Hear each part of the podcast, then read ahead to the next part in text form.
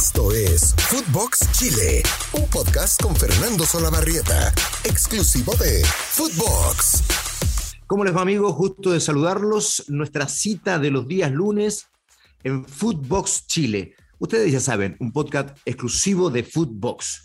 Y generalmente los días lunes lo que hacemos para iniciar la jornada es hablar del fútbol chileno y sus resultados del fin de semana con algún foco especial en alguno de los partidos, ¿no? Eh, la fecha comenzó el día viernes con triunfo de Audax italiano que se mete tercero con posición de Copa Libertadores, bien el equipo itálico que le gana a Santiago Wanderers. Y lo de Santiago Wanderers ya es definitivamente el momento más duro de la historia de la institución más eh, antigua del fútbol chileno, fundada en 1892. El otro día comentábamos que Reinaldo Sánchez, expresidente de Santiago Wanderers, eh, se hizo con el 60% de las acciones del club para tratar de salvarlo. Este dirigente que hacía muchísimos años se había ido del fútbol, algo así como 20 años, ha vuelto para intentar salvar, para intentar eh, hacer el milagro en Santiago Wander, ya no solo desde lo deportivo, que puedan mantener la categoría, eso a, estas alturas parece lo de menos, sino que salvar a la institución.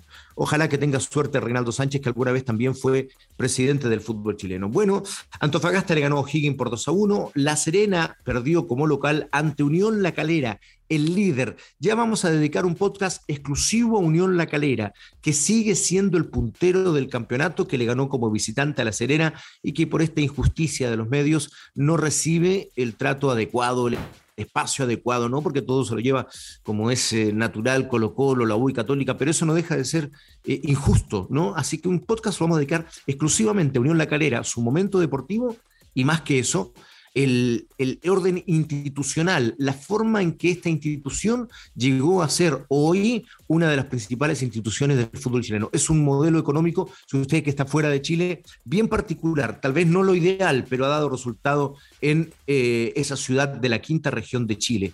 Eh, vamos a ir ahora con el resultado de Colo Colo, que ganó como visitante por 1 a 0 la Unión Española y con público. ¿ah? Todos estos partidos, me había olvidado mencionárselos porque lo hablamos el día viernes, volvió el público con aforo reducido, pero ya hay gente en las tribunas y eso es muy bueno. Colo Colo sigue prendido arriba, consolidado, un buen rendimiento. Colo Colo ya no es el equipo histérico, lleno de nervios del año pasado, ha vuelto a ser el Colo Colo histórico y esta formación, particularmente para mí, esto ha sido muy importante. El 4-4-2 dejó de jugar con tres delanteros de forma forzada Gustavo Quinteros encontró en esta formación con un 4-4-2 con delanteros abiertos por sectores eh, eh, extremos, donde ha encontrado amplitud de juego y de esa manera ha podido darle la libertad a los volados y a Morales para que puedan jugar eh, libremente arriba y tener la asistencia permanente de los volantes que vienen desde atrás. Y eso ha sido muy bueno para Colo Colo, que como decíamos, ya está arriba, prendido en la tabla de posiciones. Después, Melipilla le gana a Everton, buen equipo Melipilla, ojo con el trabajo de John Armijo, el técnico. Everton empezó a trastabillar después de haber entregado 10 fechas sin perder. Palestino vuelve a perder ahora con Curicó Unido en condición de local. Mal trabajo de José Luis Tierra. El año pasado tomó una racha del equipo, más bien con la base de Ivo Basay, pero este año ha, evidenciado todos los problemas, es un equipo que no juega nada, es un equipo que demuestra un poco eh, que el trabajo de José Luis Sierra ha sido deficiente, no solo en Palestino, sino que en los últimos años. Y después vamos con la Universidad de Chile, que perdió frente a Cobresal en el día domingo y que, bueno, hace repensar las cosas en torno a la continuidad de Esteban Valencia. Pero llegamos al final de los partidos. Huachipato con la Universidad Católica. Un escándalo, un bochorno, una vergüenza. En el periodismo deportivo solemos usar estos adjetivos, ¿no? Tan extremos, tan llamativos, pero la verdad que en este caso sí aplican. Eh, para ustedes que están fuera, se jugó en Talcahuano, a unos 500 kilómetros al sur de Santiago, de la capital de Chile, y había una lluvia que no permitía jugar el partido, que no permitía el desarrollo normal del juego. Sin embargo, no sabemos por qué Manuel Vergara, el árbitro del encuentro, quien tiene la potestad única y exclusiva de suspender un partido, decidió jugarlo un partido que no se podía jugar, que había posas en todas partes del campo de juego, que la pelota se frenaba, que los jugadores estaban más bien en un compromiso de waterpolo que en un partido de fútbol. Y no solo es eh, atentatorio contra el espectáculo, no solo es atentatorio con lo que eh, significa un partido y un rendimiento deportivo, atenta contra la integridad de los jugadores.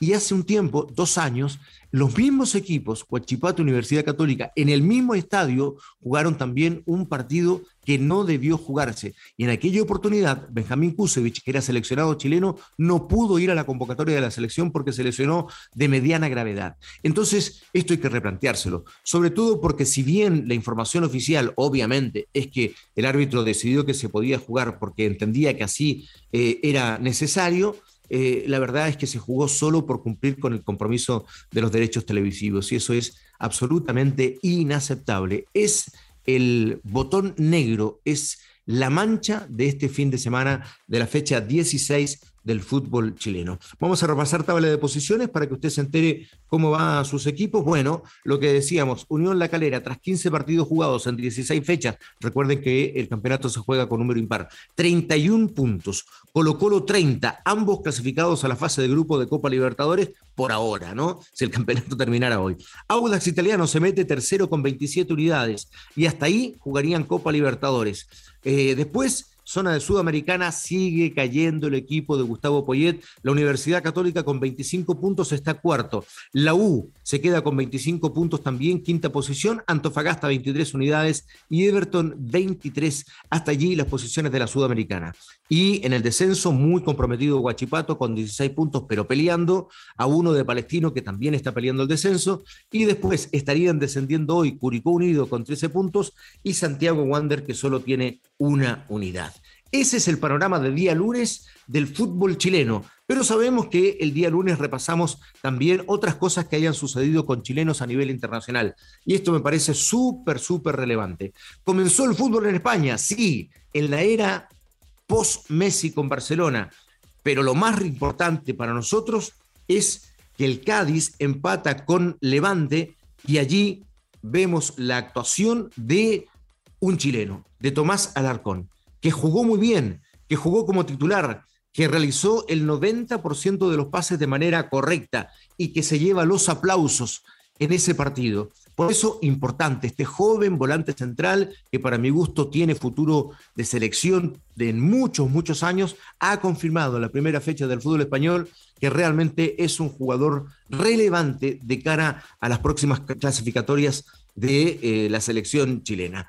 Y después, otra cosa que ha sucedido, que es importante, nos vamos a extender un poquitito, nada más, un minuto, cuál es el panorama de Alexis Sánchez y de Arturo Vidal. Muchas críticas para Arturo en la pretemporada, sin embargo, él eh, siente que puede revertir las, eh, las decisiones del técnico Inzaghi, que por ahora no lo está considerando. Y después la situación preocupante de Alexis Sánchez, porque ha debido viajar a Barcelona, a la clínica de Ramón Cugat, el eh, médico afamado catalán que ha atendido a muchos jugadores en la historia del fútbol, ¿no? Jugadores históricos. Eh, realmente es un gran, gran médico y ha debido ir para allá a hacer un tratamiento para tratar de sacarse la lesión en la pantorrilla que ha sido muy, muy rebelde.